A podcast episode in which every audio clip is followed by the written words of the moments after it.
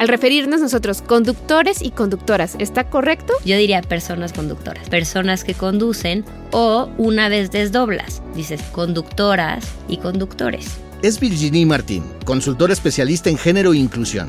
La invitamos a Cabina Didi para que nos explicara cómo ser más incluyentes cuando hablamos. El cambiar ciertas palabras no es tan importante como el cuestionarnos por qué las estamos cambiando. Entran todo tipo de violencias hacia distintos grupos que han sido históricamente excluidos. Con Ginny aprendimos a hablar en inclusivo, un lenguaje que está en constante construcción. Pero sobre todo, ¿por qué vale la pena hacer el esfuerzo? La intención es mucho más importante que el acto. Si te equivocas, no importa. El chiste es que se vea que le estás echando ganas, que no lo estás de nuevo ridiculizando. No quiero ser grosero, entonces te pregunto. Nuevas palabras para nombrar el mundo en el que vivimos y le vamos a perder el miedo, paso a pasito.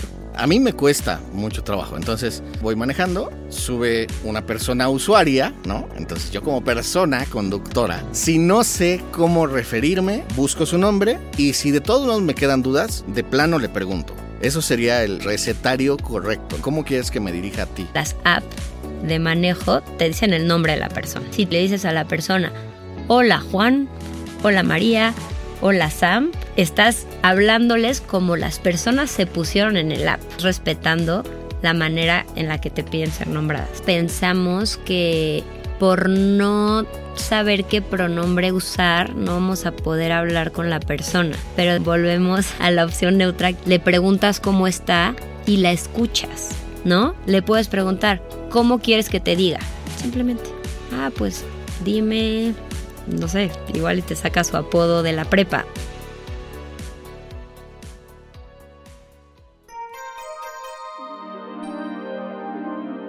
¿De dónde sale el lenguaje inclusivo? ¿Por qué importa? ¿Realmente es tan difícil aprenderlo? ¿Cómo lo podemos aplicar en nuestro día a día? Aquí te lo vamos a contar. Yo soy Javier Bravo. Y yo, Ode del Pino. Bienvenidos, bienvenidas y bienvenides a Cabina Didi. Prepárense porque nunca es tarde para aprender un nuevo idioma.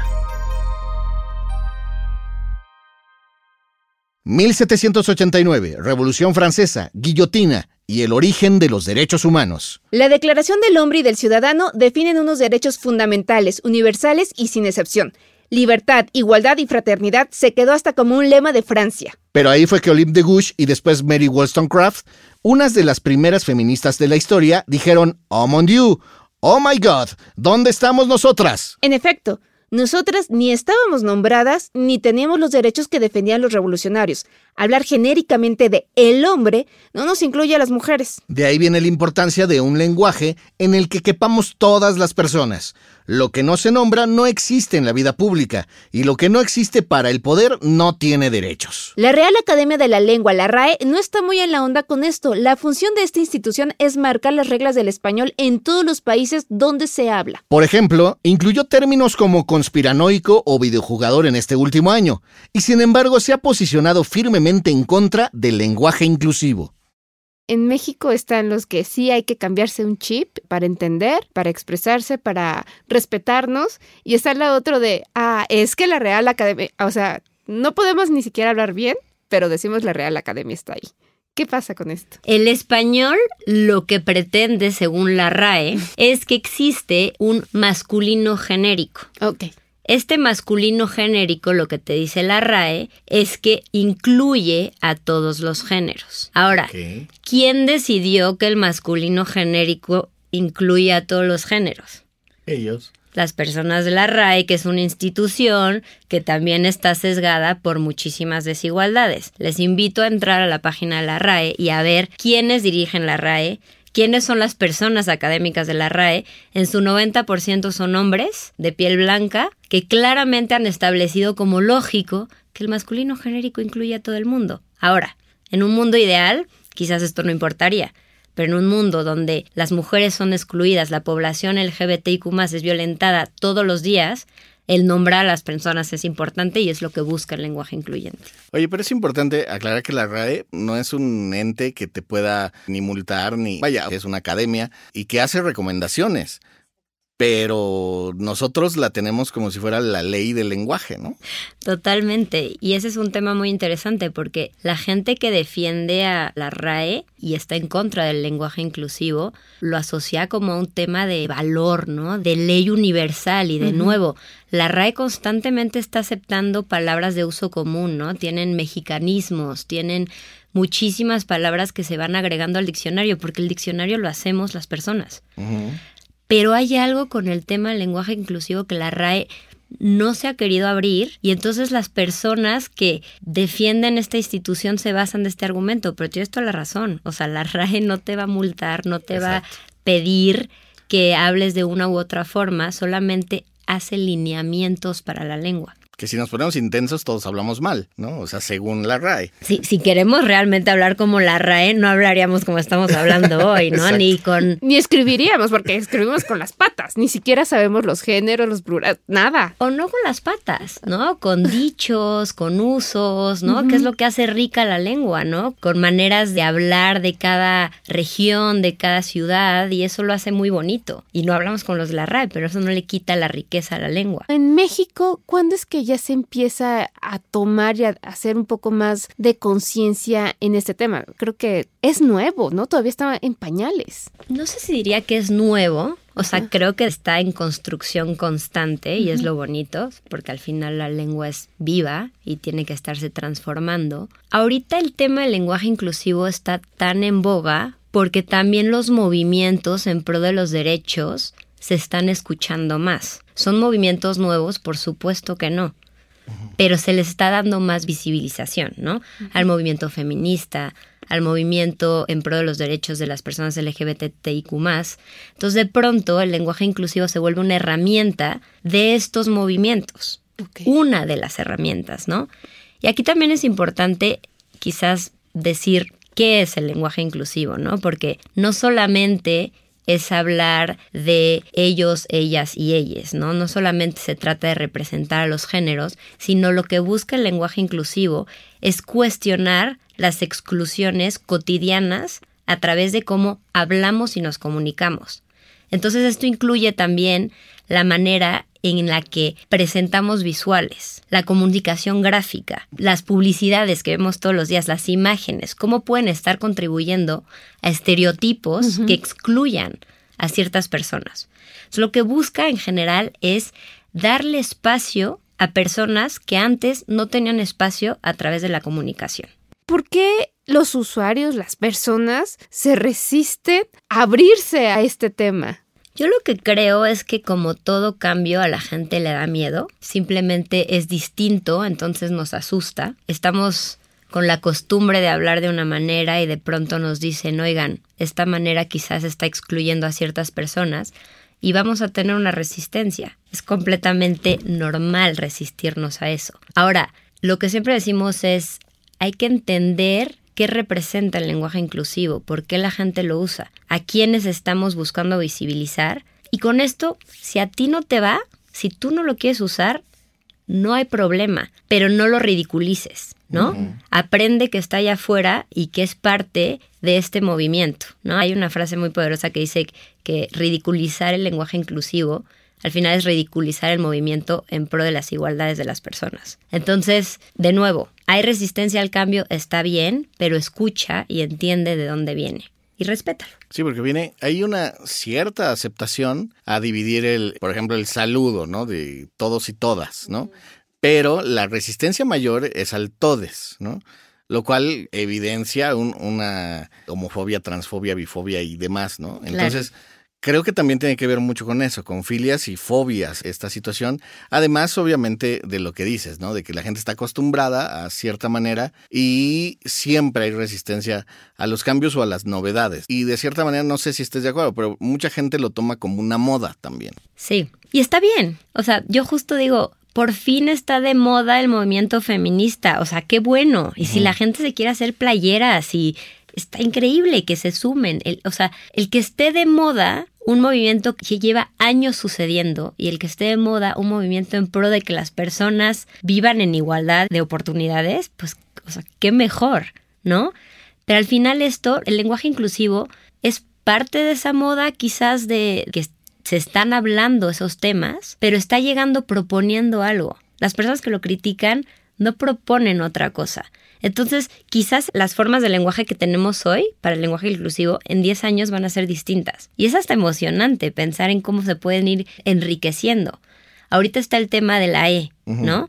Que justamente representa e, a esta población, ¿no? Y lo bonito es que hay distintas formas. El uso de la E tiene que ver con el lenguaje no binario directo, que justamente busca visibilizar diciendo todes porque existe esta población y ha sido invisibilizada por años.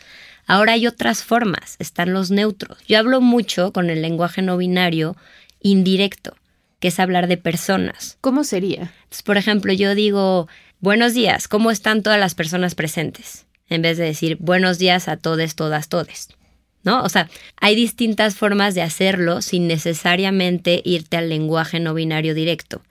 A mí me gusta de repente una vez mencionar, por ejemplo, oigan, es importante que todos, todas, todes participen. Y de ahí me voy al indirecto, como para hablar más de personas participantes, la ciudadanía, la coordinación, en vez de decir los coordinadores, los ciudadanos, ¿no? Entonces lo vas metiendo en tu lenguaje cotidiano y yo ya no sé hablar de otra forma.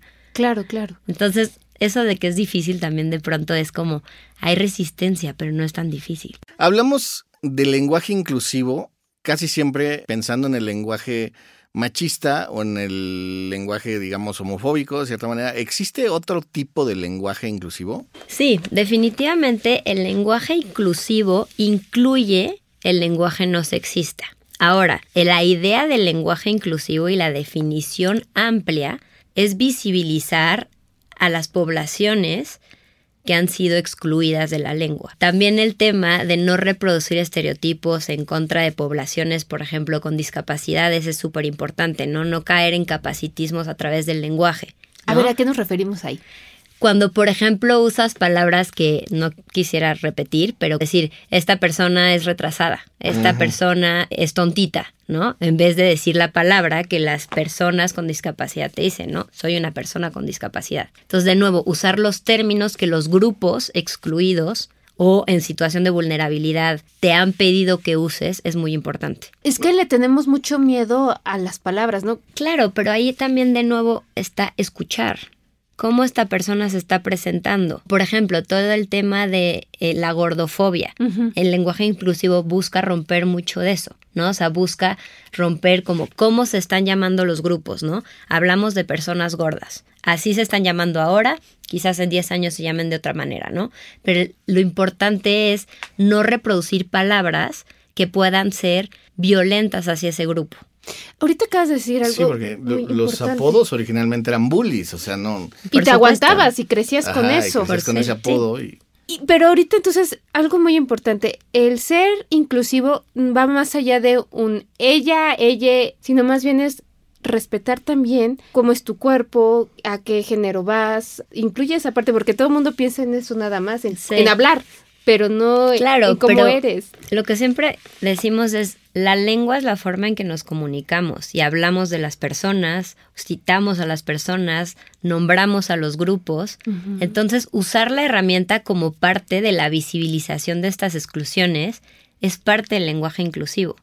¿No? Entonces, de nuevo, el cambiar ciertas palabras no es tan importante como el cuestionarnos por qué las estamos cambiando. Y esa es la base del lenguaje inclusivo. Entonces, de nuevo, entran todo tipo de violencias hacia distintos grupos que han sido históricamente excluidos. O sea, la intención es mucho más importante que el acto, ¿no? Exactamente. O sea, me gustó como sí, lo dijiste. o sea, yo no te quiero ofender, entonces te pregunto. No quiero ser grosero, entonces te pregunto. Se vale preguntar. No sé cómo es, no sé con quién estoy hablando, te acabo de conocer, entonces te pregunto. ¿no? Se super vale preguntar, la gente aprecia muchísimo que preguntes. Ahora, de nuevo, desde un lugar de escucha. Porque si preguntas y no escuchas. Ajá, da igual. Pues al final te quedas como en la pretensión de que intentaste y en realidad no lo intentas. Y por ejemplo, ahorita que estábamos hablando de la famosa RAI, ¿tú qué les dirías a ellos? Porque hasta parecen una burla a ellos. Ahora sí que a ellos. a ellos les gusta. A ellos, ellos.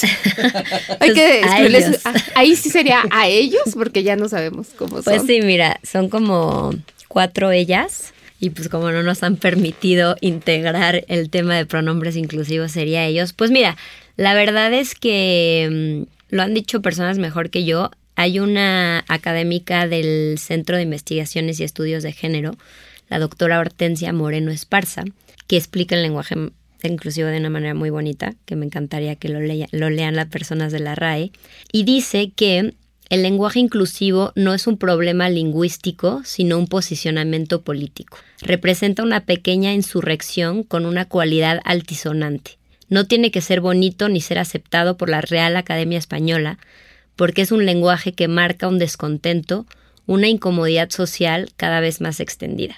Entonces, bueno, me parece muy poético. Es una revolución, ¿no? Como lo plantea, porque sí, definitivamente es una revolución a través de cuestionamientos individuales cotidianos que te permiten ver cómo miles de personas son invisibilizadas todos los días y violentadas, además. Entonces, ¿cómo dices? El primer punto es abrir, escucharte, y entonces, ¿cómo reaprendemos? Porque es una sociedad, ¿no? Lo que, los que tenemos que reaprender. ¿Cómo empezamos a reaprender esta parte, modificar esta parte? Pues yo creería que no hay una receta mágica, sino abrirnos al tema. O sea, yo estoy segura que simplemente después de esta conversación, ustedes se van a estar preguntando en su día como, ah, qué interesante, ¿por qué dije esto? ¿Por qué lo dije de esta forma? Y de ahí lo vas a pasar a otra persona, a tus hijos, a tus familiares, y poco a poco se va a ir como generando este cuestionamiento a la institución de la lengua, que es una institución sesgada. Entonces, de nuevo, que la lengua represente a las personas que vivimos y no que las personas que vivimos se acoten a las palabras que existen que es lo que quiere la RAE al final, ¿no? Entonces, no hay un control remoto, sino simplemente estarte cuestionando en tu propio sesgo y en cómo lo puedes estar comunicando. Y entender que, que el lenguaje no es el que nos enseñaron originalmente, sino, o sea, si hay polémicas por el uso de la S al final de los verbos o cosas por el estilo, ¿por qué no va a haber cambios en otro tipo de, de formas? Sí, o los acentos que están quitando, porque ya no hacen sentido. Y es como, bueno, si quitamos acentos, también podemos pensar en palabras que representen a las personas, ¿no? Claro. Sí, porque tiene, tiene, mucho que ver con lo que decías, ¿no? La agresión, el cómo no, para no agredirte o para no excluirte, primero debes de pensar lo que no te gustaría a ti que te dijeran, ¿no? O sea, el clásico, no hagas lo que no quieres que te hagan, ¿no? O sea, a mí no me gustaría que la gente me gritara gordo, ¿no? Por ejemplo, o al muy moreno que le digan prieto, o sea, eso es agresivo y fueron, así aprendimos a vivir durante muchos, muchas generaciones, ¿no? Sí, sí, sí. O sea, con esa agresión, ¿por qué no terminar con ella? Las palabras, ¿cómo repercuten en nosotros como una sociedad y como individuos? Pues siempre lo vemos desde un lugar de violencias, ¿no? Porque al final en, un mundo donde no hubieran violencias, esto no sería un tema realmente, ¿no? En un mundo donde no hubieran feminicidios o crímenes de odio, como los hay en México y en la región, esto no sería realmente un debate tan importante, ¿no? Pero si pensamos en las violencias estructurales, siempre lo imagino como una pirámide, ¿no? Arriba están los feminicidios, los homicidios, los crímenes de odio, todo esto, ¿no? Y abajo están las violencias cotidianas, que son como estas pequeñas violencias normalizadas que sostienen la violencia estructural. Yo estoy convencida y digo, no tengo todavía pruebas porque no se ha documentado, pero si vamos cambiando la base de esta pirámide de violencias, si vamos cambiando la forma en que nos referimos a la gente, la forma en que bromeamos de las personas, podemos tener un impacto en que se normalicen estas violencias físicas que van hasta asesinatos, ¿no? Si dejamos de reírnos del chiste en contra de la persona por su orientación sexual, quizás reducimos el número de crímenes de odio en contra de esta población. ¿No? O sea, yo creo que todo está ligado y de nuevo, va solo, por supuesto que no, tiene que ir acompañado de procesos educativos, de cambios en la política pública, de muchísimas iniciativas para ir reduciendo estas violencias, pero lo que tenemos en nuestra mano en las violencias cotidianas a la base de la pirámide, pues es esta herramienta viva y vamos a usarla para erradicar esas violencias normalizadas en nuestro país y en la región. México es el único país que está pasando por este tema de cómo referirse o qué otros países. No, no, no. Latinos estamos igual. No, no, no. De hecho, Chile tiene unas guías súper, súper bien armadas que han desarrollado desde el gobierno de Chile, que te explica súper bien cómo usarlo, por qué, de dónde viene. Son buenísimas, las podríamos compartir después. Argentina tiene muchos avances en este tema. Colombia ahí va. Entonces, bueno, es un tema que está... ¿Es un tema de América Latina? Entonces. No, realmente no, porque en inglés, por ejemplo, también está pasando, pero desde el lugar como el inglés sí es neutro en cuanto a género, se está hablando del lenguaje inclusivo justo en el tema de romper los estereotipos y todas estas otras violencias que hemos hablado. O sea, cada uno va empezando con sus luchitas, con lo que tenga avanzado. Pues sí, pero el tema del lenguaje inclusivo como parte de las luchas en pro de los derechos y de la igualdad está dándose a nivel eh, global. O sea, en francés también está pasando, en los distintos idiomas lo estás viendo poco a poco. A finales de los años 70 es cuando empieza a haber una reflexión más profunda sobre el sexismo en el lenguaje. Va más allá del conductores y conductoras y ya. Es un uso de lengua para visibilizar grupos excluidos. Aunque sea incómodo, es una forma de solidarizarnos con todas las personas. Ya muchos países y organizaciones mundiales como la ONU se están poniendo las pilas con esto. En México los documentos públicos tienen que ir en lenguaje no sexista, según la Ley General para la Igualdad entre Mujeres y Hombres, aprobada en 2006 y que tuvo su última modificación en 2021. En Venezuela está en su constitución desde 1999, o sea, desde hace más de 20 años. Y como ya saben, siempre nos gusta aterrizar los cabina Didi para que nuestras amigas y amigos conductores les saquen el máximo provecho.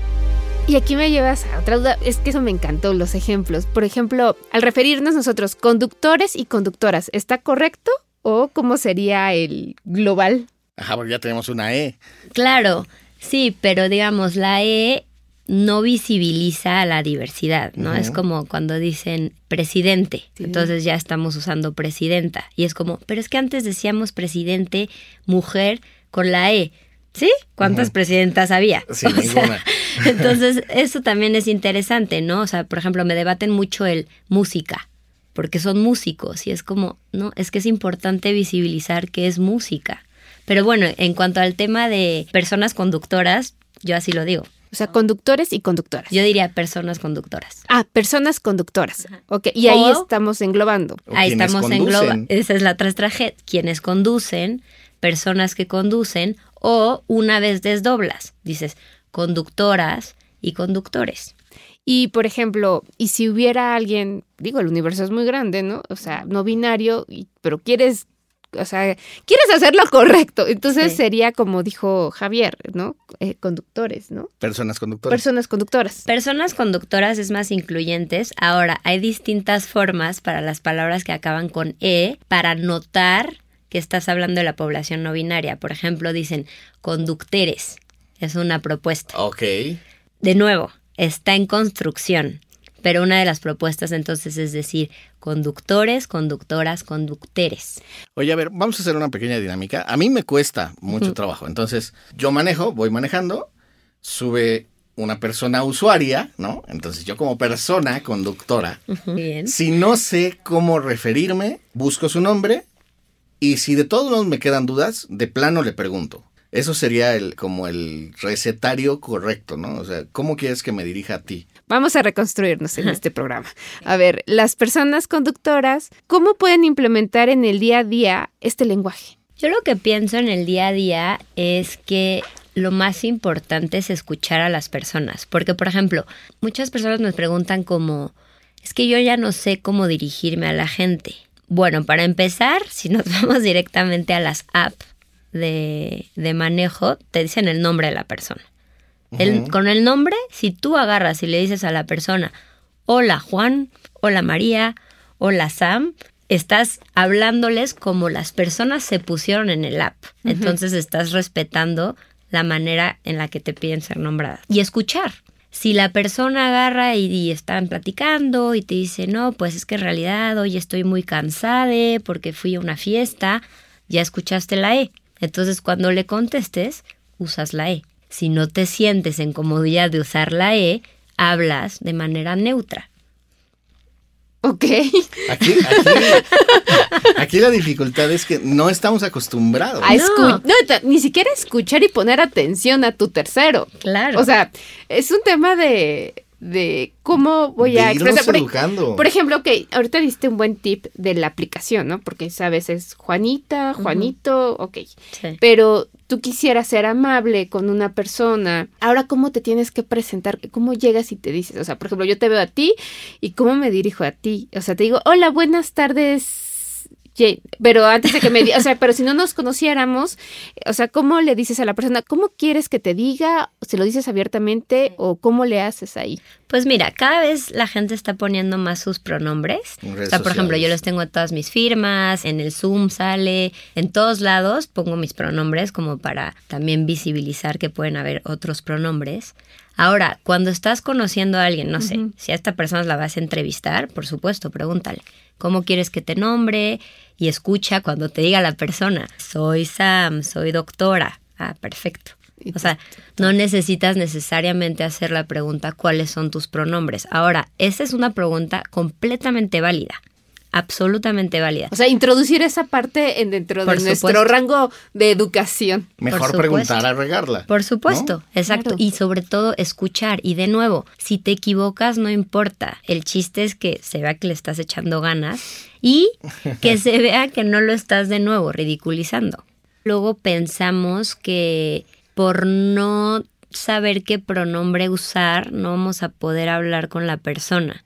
Pero de nuevo, volvemos a, a la opción neutra que entiendo que es difícil, es difícil de integrar rápidamente, pero si se sube una persona, es un nombre Sam, vamos a decir, ¿no? Porque también de asociar el género al nombre puede ser asumir también, ¿no? Entonces, la saludas a la persona, ¿no? O sea, irnos hacia esos neutros, le preguntas cómo está y la escuchas. Entonces, de nuevo, no me puedo imaginar un escenario en el cual no pueda yo seguir la conversación porque tenga yo la, la duda de su género.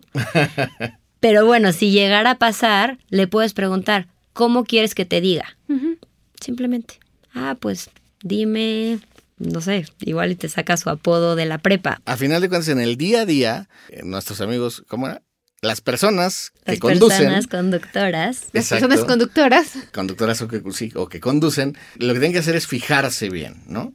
O sea, fijarse y darse cuenta y entender que muchas veces la imagen no tiene que ver Exacto. con lo que la gente eh, tiene interiorizado, ¿no? Ese es todo el punto, porque me, preocuparía que al, al decir fijarse pueda parecer que sea un tema de físico o de expresión de género o de cómo estás, o qué te pusiste ese día. Y no va por ahí. El fijarse significa escuchar cómo la persona se está presentando. Y de nuevo, volvemos a lo que mencionabas. Tenemos la costumbre de no escuchar, pero la interacción humana dentro de un carro, cuando estás yendo de un lugar al otro, en cinco palabras te va a hacer notar cómo la persona se está dirigiendo a ella misma, ¿no? Exacto. Estoy cansado o cansada o cansade, ¿no? Así de simple, así de simple. Va a salir luego, luego. Y si no sale, sigue hablándole por su nombre.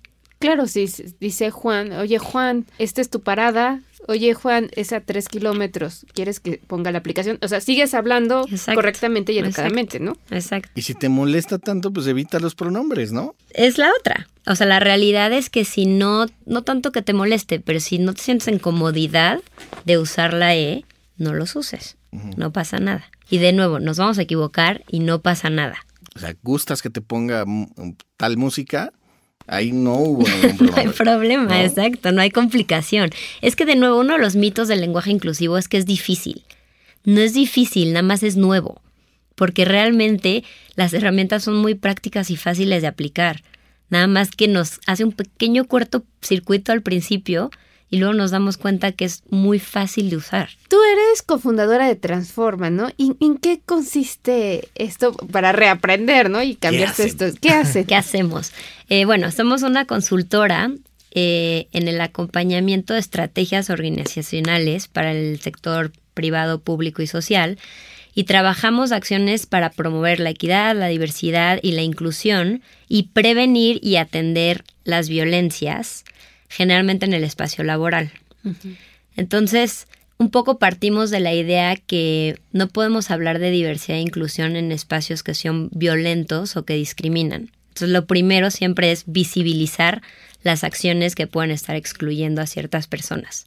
Trabajamos protocolos de prevención de violencias, talleres en distintos temas de inclusión, diagnósticos para entender cómo están las desigualdades en un espacio y también trabajamos con eh, organizaciones de la sociedad civil u organizaciones de la cooperación internacional en investigaciones para aprender más del tema de violencia de género en Latinoamérica principalmente. Súper. Y por ejemplo, ¿en dónde te puede localizar las personas? O si dicen, a ver, yo quiero cambiar mi chip, ¿cómo puedes empezar? Soy empresario y quisiera un, un, ambiente mucho más amigable. Sí, tenemos una página que es transformamm.mx o en redes somos arroba transformamm.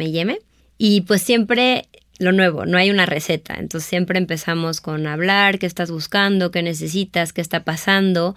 Lo mejor siempre es partir de un diagnóstico para entender qué necesita cada organización. A veces simplemente quieren entender más de un tema a través de un taller. Y el tema del lenguaje inclusivo, pues también tenemos un curso en Creana, si quisieran saber más, pues que detalla también cómo usarlo eh, desde las distintas herramientas y también compartimos algunas guías para quien se quede con ganas de saber más sobre el tema. ¿Algo más que desees agregar? Bueno, quizás nada más me gustaría leerles una cita que me gusta mucho de Arturo Saldívar, que dice, si el lenguaje incluyente incomoda, es porque nos confronta con nuestro propio sexismo, nos obliga a cuestionar el mundo tal y como lo conocemos, nos obliga a ver lo que siempre ha sido invisible. Ridiculizarlo o reducirlo al absurdo es ridiculizar la lucha por la igualdad y hacer oídos sordos al sufrimiento ajeno, generalmente desde posiciones de privilegio. Entonces, si hoy se van con incomodidad, me quedo contenta porque, porque justamente quiere decir que nos estamos cuestionando desde esta incomodidad. Y caímos en un tema, siempre la persona privilegiada es la que más resistencia tiene al cambio. Por supuesto. O sea, quien pues tiene porque le funciona. Sí, claro. Le funciona cómo están las cosas ahorita. Esto fue Cabina Didi. Muchas gracias por escucharnos. Este episodio fue producido por Quisaya Estudios para Didi. Lucina Melesio es directora y productora ejecutiva. Javier Bravo y yo, Ode del Pino, estuvimos en los micrófonos y en la producción. El guion es de Paula Vilella. En la producción también estuvieron Paula Vilella, Irene Rosales y Sara Carrillo. El diseño sonoro y el tema musical son de Carlos Jorge García y Tiger Lab. Los ingenieros de grabación en el estudio fueron Manuel Vargas Mena, Gabriel Chávez y Mateo Pineda de Soundmob Studio. Por Didi, Marisa Hurtado es la encargada de comunicación en el sector de movilidad y Gerardo Arriola es analista de comunicación. Y para que conozcas las promociones vigentes de Didi y cheques términos y condiciones, entra a la página mexico.didiglobal.com. ¿Te gustó Ruta Didi? No olvides darle clic al botón de seguir en cualquier plataforma en la que te guste escuchar tus podcasts, porque estamos en todas y es gratis. Nos vemos la próxima semana. Bye.